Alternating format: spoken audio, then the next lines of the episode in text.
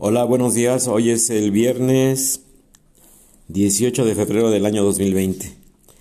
Muchas gracias por su atención, muchas gracias por sus cinco estrellas, muchas gracias por seguirme y por compartir estos podcasts de nuestro espacio Encuentros Urbanos.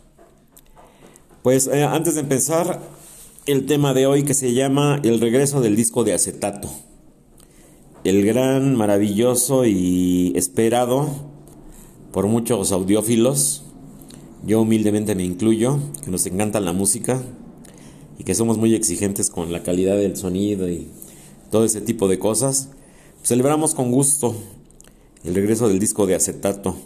Antes de comenzar quisiera yo hacer por los bastantes, pero bastantes correos electrónicos que me enviaron, les doy las más, las más, este...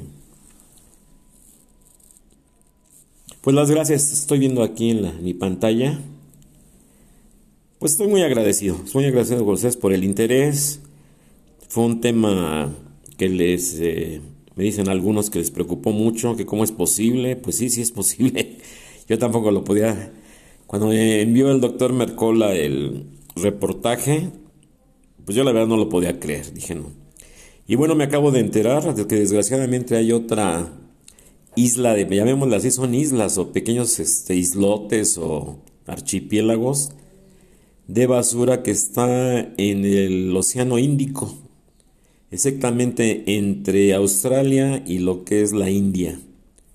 Ahí hay otro gran, hay otra gran concentración de residuos plásticos obviamente de microplásticos, pero eh, eh, en general es plástico de todo tipo. ¿eh? No sé quién ordenó que eso se arroje al mar, no sé quién ordenó o por qué se esté haciendo eso, lo desconozco. Muchos me preguntan eso, por eso lo comento. Otros me preguntan que por qué es eso, que por qué no hay recolección. como les decía, empezó en Walmart cuando llegó a México, hace no sé, 15 años o 20 años que llegó Walmart a México empezaba la recolección del famoso PET, que es el material con el que se conoce, con el que se están, perdón, fabricando las, las botellas y las tapas de las, de las aguas que todo el mundo consumimos. Digo todo el mundo porque así es un hábito.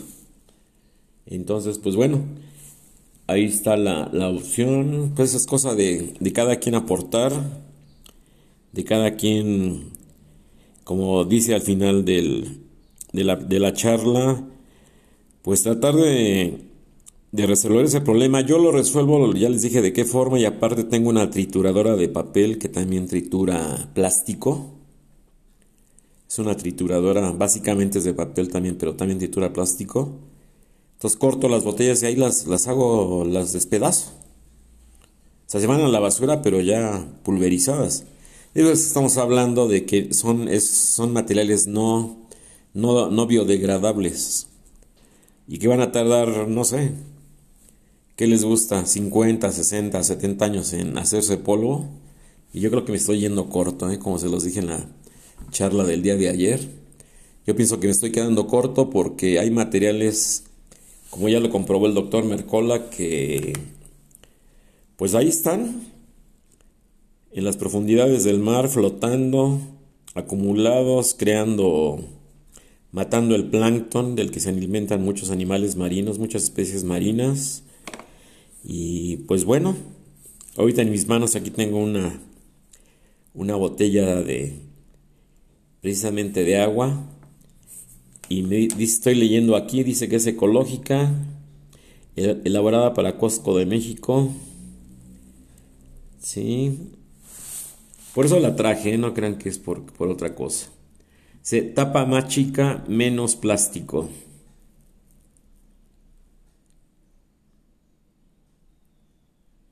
Dice que ha reducido la cantidad de plástico en la, tanto en la tapa como en el envase para los esfuerzos por reducir el impacto en el medio ambiente.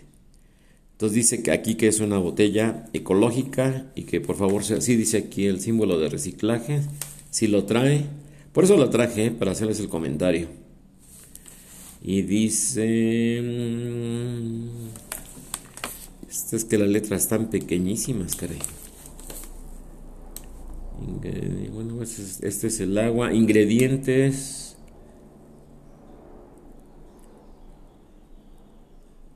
Pero no dice, no dice de qué está hecha, ¿eh? No dice de qué está hecha. Nada dice que es ecológica, lote y fecha de producción. Trae aquí un código de barras, dice que es ecológica. Y es lo único que dice. Es una botella de 500 mililitros, o sea, medio litro. Y es de la marca Kirkland. Kirkland para de Costco. Dice que es, es ecológica esta. Bueno, dicen ellos, ¿no? Lo que les platicaba en otra charla, ¿no? Los taxis ecológicos, me acuerdo hace 20 años, unos 15 años o 20 años, me recuerdo que los pintaban de verde, les ponían ahí taxi ecológico y, pues ya dejaban de contaminar, ¿no? Eran unas carcachas ya listas para, para destruirlas y, las renovaban, les, ponían... Entonces aquí lo verde, pues ya es el mismo Partido Verde Ecologista, no sé qué esté haciendo por esto por este tipo de situaciones, porque me preguntan todo esto respecto por esta, esta pequeña editorial. Sí, porque me preguntan, me hacen muchas preguntas.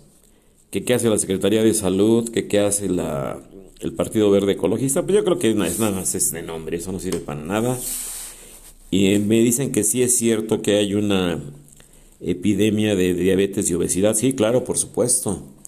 Nada, nada más que no se dice nada acerca de eso. Como por ahí se dijo, no recuerdo quién lo dijo, que había caído como anillo al dedo en la situación esta de la pandemia, del SARS-CoV-2, porque de alguna forma la atención se iba a centrar en eso y no en otros grandes problemas que se quieren combatir, sobre todo por la mala alimentación de los mexicanos. Tenemos el primer lugar en consumo de refrescos o de bebidas azucaradas o de, ¿cómo le llaman ahora? Este, sodas o, bebidas, este, ¿cómo le tienen otro nombre? Ahorita me acuerdo, pero tienen los refrescos tal y como se conocen, ¿no? Jugos, refrescos, extractos, néctares, todo lo que produce Jumex, que tienen grandes cantidades de azúcar y grandes cantidades. Entonces, si hay una, si hay, el país tiene un gran problema de, somos el primer lugar, tristemente el primer lugar en el consumo de este tipo de bebidas de este tipo de, de alimentos. Y bueno, pues yo creo que los empresarios sí, sí están muy enojados porque se les obligó de alguna, parte, de alguna parte a poner los sellos octagonales, perdón. Sí son octagonales, iba a decir hexagonales, pero no, son octagonales. Los sellos donde dice lo que contienen de azúcar, lo que contienen de grasas, toda la información nutrimental, ¿no? Que antes aparecían ahí con letra chiquitita, ¿no? Que ni se ve, no se puede ni leer. Entonces, bueno, pues están muy enfadados, todo, pero no les afectó porque pues, se sigue vendiendo la Coca-Cola y todo eso, ya no quiero decir marcas. Todas esas bebidas de cola, todas esas bebidas, este, los, los coloquialmente llamados refrescos o sodas, ¿sí? Eh, pues no, no se ha reducido su consumo en absoluto, ¿eh? En absoluto. O sea, no les, no les este, afectó absolutamente en nada. Y bueno, pues el problema también me preguntan de la comida procesada. Pues sí, va uno al, al súper, a cualquier supermercado, ya no quiero decir marcas o, o nombres, y en la zona de comida que está hasta el fondo casi siempre de las, de las tiendas, estas tiendas de autoservicio, pues un 80% de lo que hay es comida procesada y solo un 20% cuando mucho. Son estudios serios, esos son datos duros, no estoy inventando nada. Solamente un 20% es comida natural. Frutas, legumbres, hortalizas, todo ese tipo de cosas. Todo lo demás lo tienen refrigerado, todo, porque es, es comida procesada. Es comida industrializada. Cereales, galletas, todo eso tiene una serie de sustancias que son nocivas también para la salud. Y bueno, de la contaminación, me dicen de los mares. Pues que la contaminación no, no, solamente es, es, es, en el mar. Ya lo vimos que los, las, nanopartículas de los microplásticos, el, análisis perdón, del doctor Mercola, nos habla de que hasta en el aire andan flotando ya las partículas de los microplásticos, son nanopartículas, porque solamente se pueden detectar con microscopio electrónico. Entonces pues, estamos respirando eso, la contaminación visual de, tanto anuncio, de tanto, de tanto, tanta publicidad.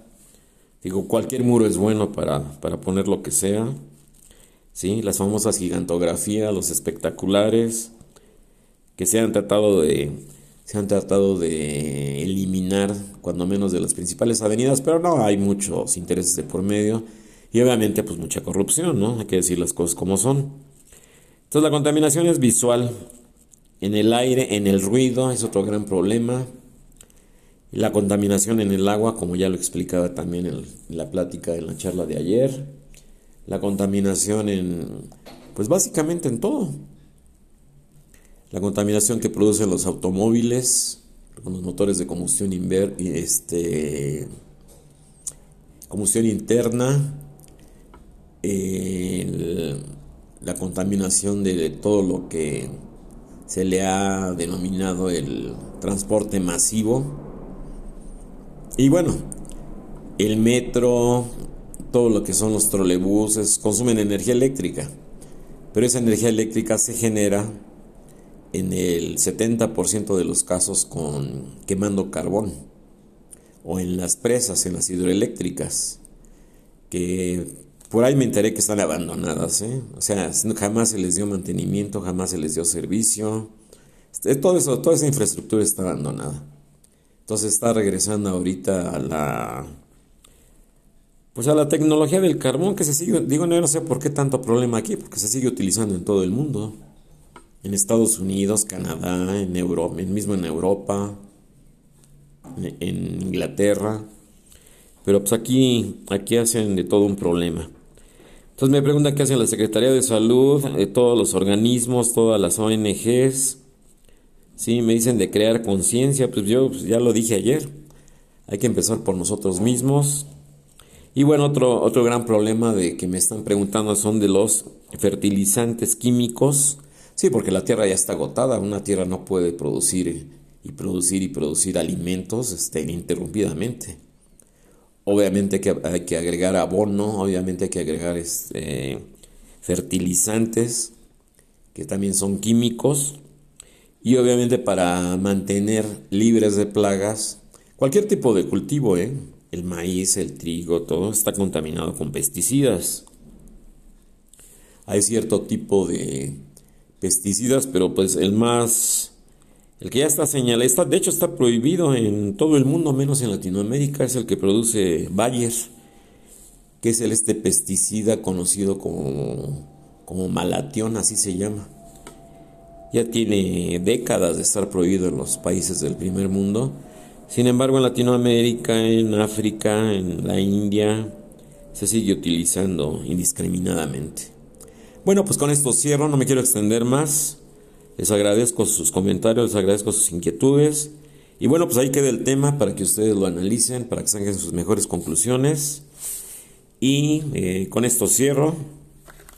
Empezamos el tema del día de hoy, un tema que a mí me apasiona mucho en lo personal, aquí en Encuentros Urbanos, que se llama Regresa el disco de acetato. El disco de acetato. Nos tendríamos que ir aquí a los orígenes, a los orígenes de las primeras eh, incursiones que se hacía en la conservación del sonido. ¿Sí? En cómo transmitir la voz, en cómo transmitir el sonido, en cómo recibirlo, todo eso. Los primeros experimentos de la telefonía, ¿sí? Con Marconi, los primeros experimentos que se hicieron, que obviamente aquí está los plagios y los grandes este, el controvertido personaje este de Tomás Alba Edison. Se supone que es de. Se supone que es de ascendencia mexicana. Dicen por ahí que es de ascendencia mexicana. Entonces, bueno, pues ahí está el, el primer intento que es el cilindro de cera. Era un cilindro de cera, así literal, que también tenía un surco, tenía una aguja y un, un altoparlante, llamémoslo así, aquellos altoparlantes en, en los famosos tocadiscos antiguos que se movían por un mecanismo de reloj y de alguna forma se reproducía el sonido.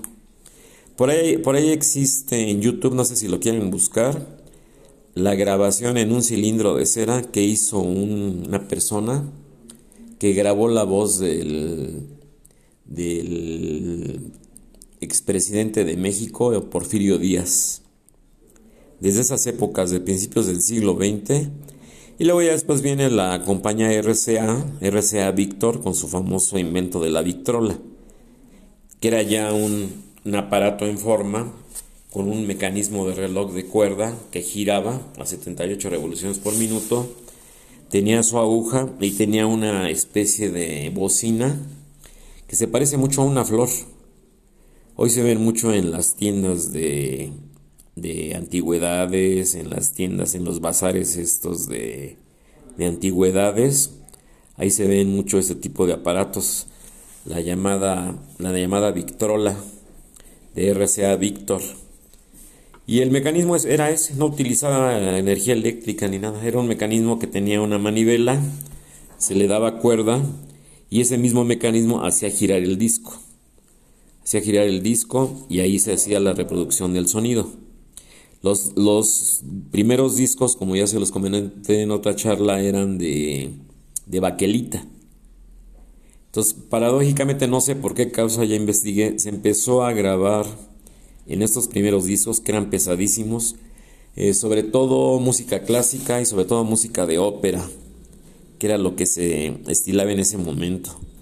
Hay algunos de Charleston, de la época de los 20, de ese tipo de, de música, de música de muy característica de la Belle Époque que le llaman, de la de la música de la música del Charleston. Y bueno, ya después aparece el radio, el radio como tal, el radio de bulbos, aquellos famosos tubos de, vidrio que se tenían que calentar, los encendía uno el radio, se tenía que calentar y poco a poco iba llegando a la bocina el sonido hasta que se calentaban y ya se oían perfectamente bien, con unos diseños muy bonitos, Art Nouveau, Art Deco, ¿sí? Ya después de ese, de ese gran salto, llamémoslo cuántico, sí, porque ya el radio era ya una situación, pues para principios de siglo como que impensable, ¿no? Surgen las primeras estaciones de radio, surgen las primeras estaciones, paralelamente con el, perfeccionamiento de Guillermo Marconi de la telefonía del teléfono, las primeras centrales telefónicas, con la famosa operadora, que marcaba uno el cero, y la operadora le, decía a uno con quién quería hablar. Y ella con una serie de alambres, no si han visto en las películas, con una serie de alambres conectaba con la otra línea y hacía una serie de movimientos, que era la famosa operadora de las, de las centrales telefónicas. En, en principios del siglo XX, por ahí de 1915, 1920.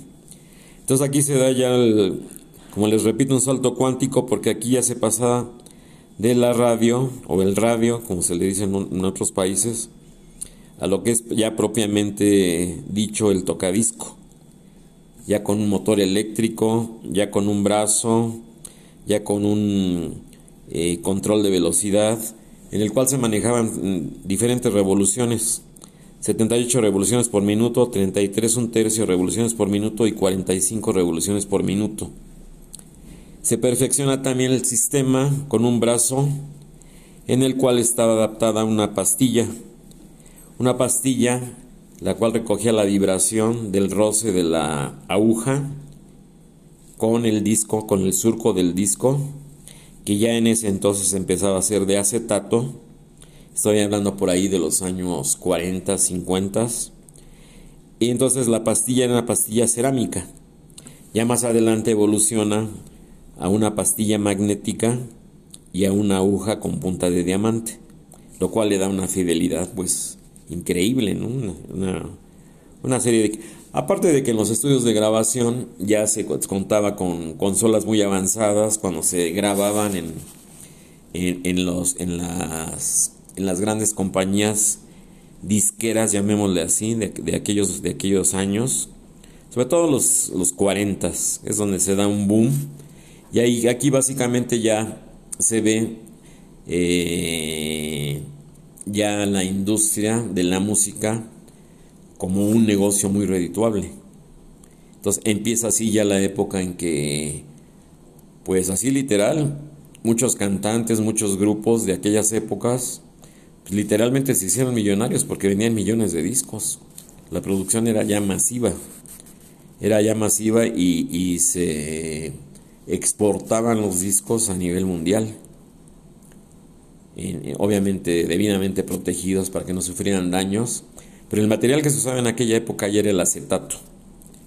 Ya sea el acetato, entonces, pues bueno, aquí ya estamos también paralelamente ya en la culminación de los de los primeros aparatos de televisión, el famoso cinescopio, también de bulbos, eran pantallas casi, casi, no eran cuadradas, eran casi, casi ovaladas o redondas. Y son, son inventos que van surgiendo en el, eh, los, los albores del siglo XX. Paralelamente toda la tecnología se va dando. Tanto la radio como la telefonía, como la televisión, el telégrafo, todo ese tipo de inventos se van dando conjuntamente. Entonces se multiplican las comunicaciones, se lleva la, la, situación del entretenimiento, de la música, por medio de la radio, se crean programas musicales, surgen los primeros noticieros, surgen una serie de nuevos conceptos sociales. Es un, es un fenómeno sociológico de comunicación junto con la telefonía, que antes, como les dije en otra charla, era de viva voz. No era con textos, ni con, ni con emoticones, ni con este todo este tipo de, animaciones, ¿no? De, de, figuritas y de caricaturas y del pulgar arriba y todo lo que se usa actualmente en la, en la telefonía en la telefonía celular. Bueno, entonces aquí de la mano van, van los avances, van, van avanzando las cosas, surge la radio ya, se da un boom con el nacimiento del transistor, la creación y el lanzamiento del transistor, los famosos este, radios de transistores, que ya no de bulbos.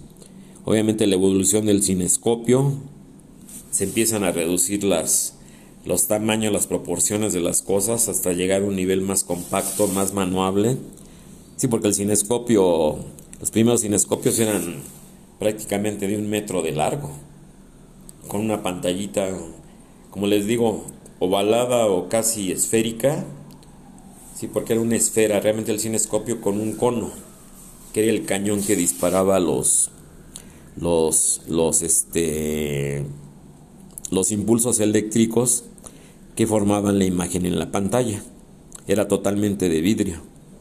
Todavía en algunas televisiones de la época de los 80 ya colores se usó el cinescopio. Nada que ver con la tecnología actual, ¿no? De las pantallas planas y mucho menos con las smart smart TVs entonces, ¿qué es lo que sucede aquí? Que ya se da un boom tecnológico, se da un boom ya, vamos a llamarlo generalizado a nivel mundial, ¿sí?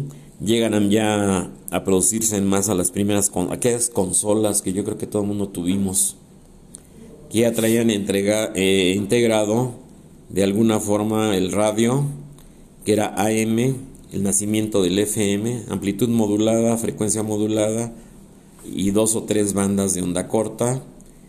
Y en ese conjunto en las consolas venía también integrado el tocadisco. Pero ya era un tocadisco automático.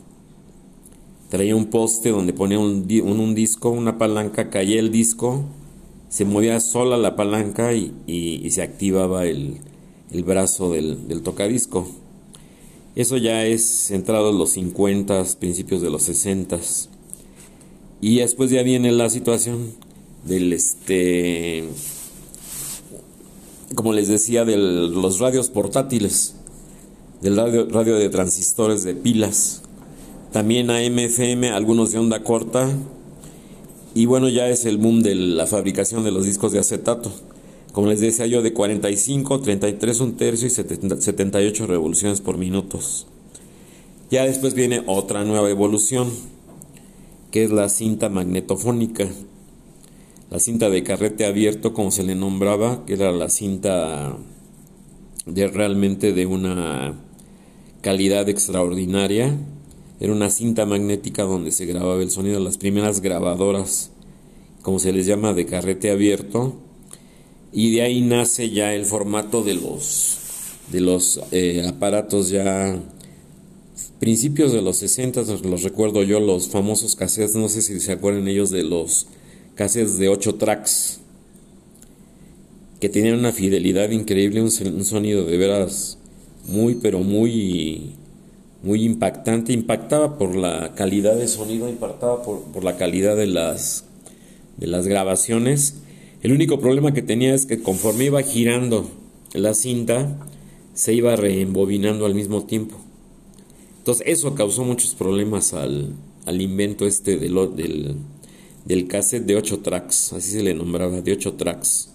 Entonces tenía un botoncito donde seleccionaba uno las, las canciones que quería oír. No tenía uno que oír todo realmente, sino que iba uno seleccionando con teclas qué track de la cinta quería uno escuchar. Entonces, por el mal funcionamiento, porque se, se atoraba la cinta, esto, fue un invento que desgraciadamente pues fracasó, cayó en desuso, se, se, se, este, se hizo de lado y surge el cassette, tal y como como lo conocimos en, a finales de los, de los años 60, toda la década de los 70, 80 y a finales de los 80 se da ya el lanzamiento. El famoso cassette del compact cassette que, que lo, todo el mundo lo conocimos, ¿no? Eh, ahí nace también ya en los 70 se pone de moda el sonido cuadrafónico de cuatro canales. Y había una, había una compañía, creo que era Peerless o MGM, MGM. Tiene una serie de discos eh, de cuadrafónicos que se llaman Fase 4. Tenían en la portada, obviamente la, también el diseño de las portadas, como ya lo vimos en, el, en la charla de arte pop, el, la situación conceptual de las, de las, de las portadas también ya se volvió artístico, se, se, volvió ya una nueva manifestación de arte, el diseño de las portadas, y lo cual dio mucho, digo, hay unas portadas ya icónicas, ¿no? Aquella portada me acuerdo de Dark Side of the Moon de, de, este, de Pink Floyd, por ejemplo, la portada del álbum Abbey Road de los Beatles que están cruzando la calle. Son, ya son portadas icónicas de discos. Entonces celebro yo mucho en lo personal el regreso del, acetato o del vinil, que es el nuevo material que está utilizando ahora, porque sí la calidad es totalmente diferente. Entonces como les decía, ya a finales de los 80 se da el lanzamiento del famoso CD, que fue inventado por Philips, el, disco compacto, el compact disc el disco compacto se da, se da el lanzamiento y bueno, ya ahí se, su, se, traslapa el final de una era del disco de, acetato y la llegada del nuevo concepto del, del, del, CD, tal y como lo conocimos todos, ¿no? Ya los estéreos, en vez de traer los estéreos de coche y los aparatos este, de sonido para el, para el hogar, para la casa, pues unos todavía incluían casetera, otros incluían ya también el, el, el CD room o, el, o el, el, disco compacto. Pero a mí en lo personal me di cuenta de que en las remasterizaciones que se hicieron de pasar el sistema análogo al sistema digital, se metalizó el sonido. Se hizo un sonido muy metálico, muy vacío, muy, ¿cómo les diría yo? Encontrar la palabra correcta. Como que muy descafeinado el sonido no había una pureza de sonido que se lograba con el sistema analógico. Entonces, hubo muchas, realmente a finales de los 70s y principios de los, de los, de los 80s, perdón. Sí, sí, finales de los 80s y principios de los 90s, prácticamente de todo lo que había en existencia de lo clásico, de la llamada nueva música clásica, y obviamente de la clásica, salieron muchos álbumes, muchas promociones de, discos compactos, de paquetes de discos, donde todo se hacía básicamente con, con remasterizaciones. O sea, pasar de lo análogo a lo digital. A mí en lo personal no me gustó. Sí adquirí también yo muchos CDs, pero honestamente a mí no me gustó el, el sonido, le soy sincero. como, como está hoy en día la situación, pues esto ya queda también en desuso. El, estamos hablando de casi 10 años que cae en desuso el, el, disco compacto.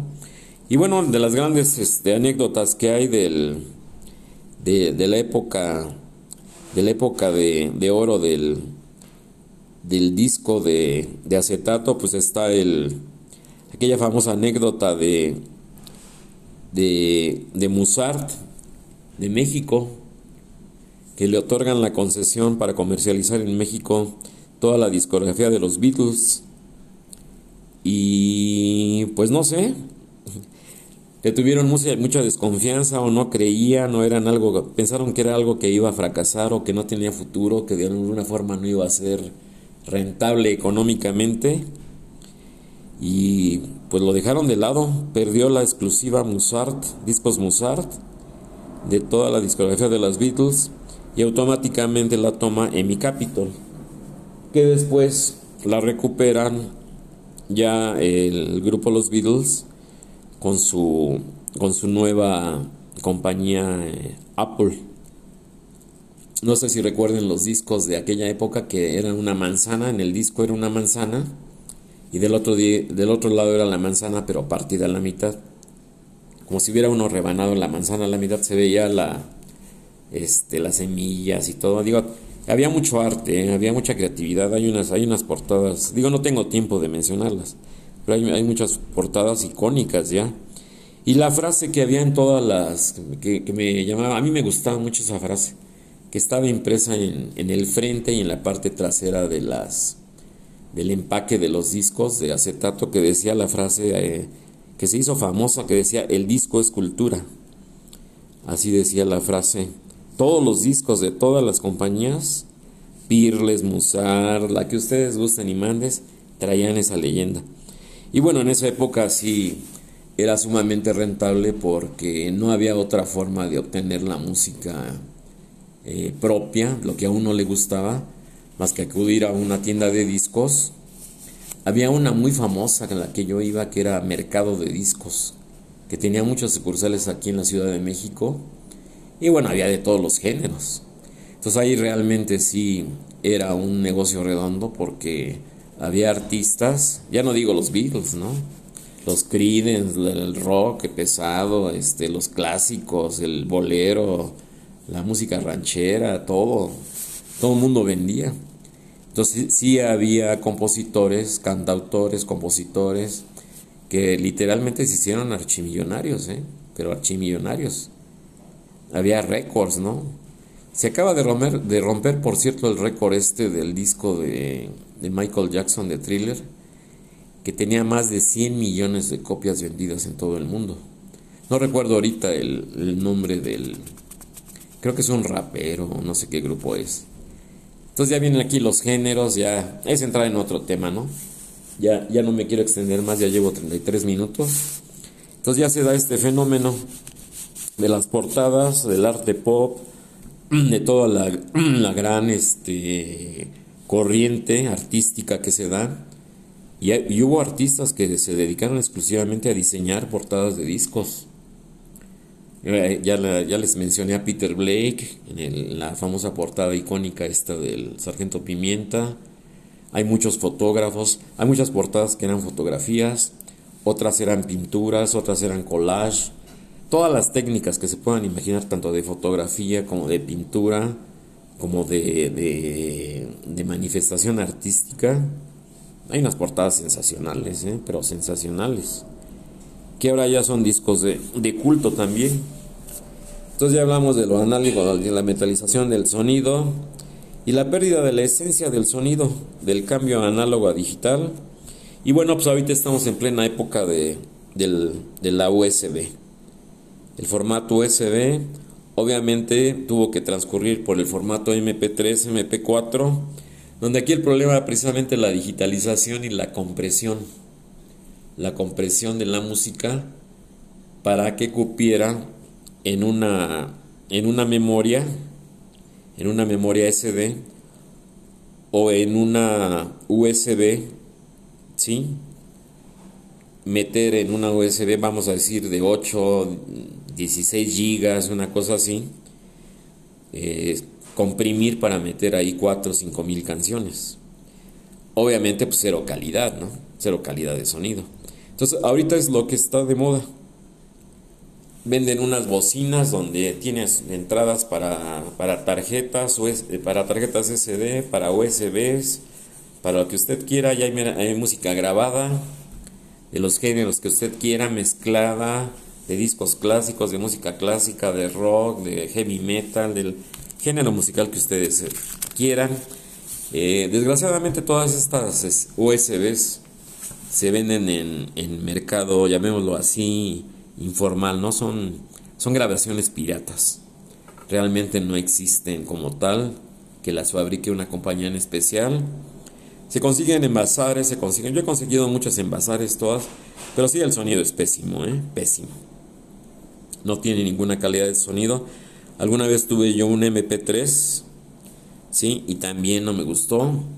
El sonido del iPod también, que tiene ese principio. Es un sonido sin esencia, metalizado. Entonces el problema fue el paso del análogo al a lo digital, como les comento. Y aquí el problema de, este tipo de, de tecnologías es la compresión la compresión para meter en, como les, como les decía hace un momento, en 8 gigas o en 16 gigas, comprimir 4 o 5 mil canciones, que es, pues no sé, en discos, cada disco en aquella época pues, tenía 7, 8 canciones por lado. O sea, estamos hablando de 16, 18, 20 canciones por disco de acetato.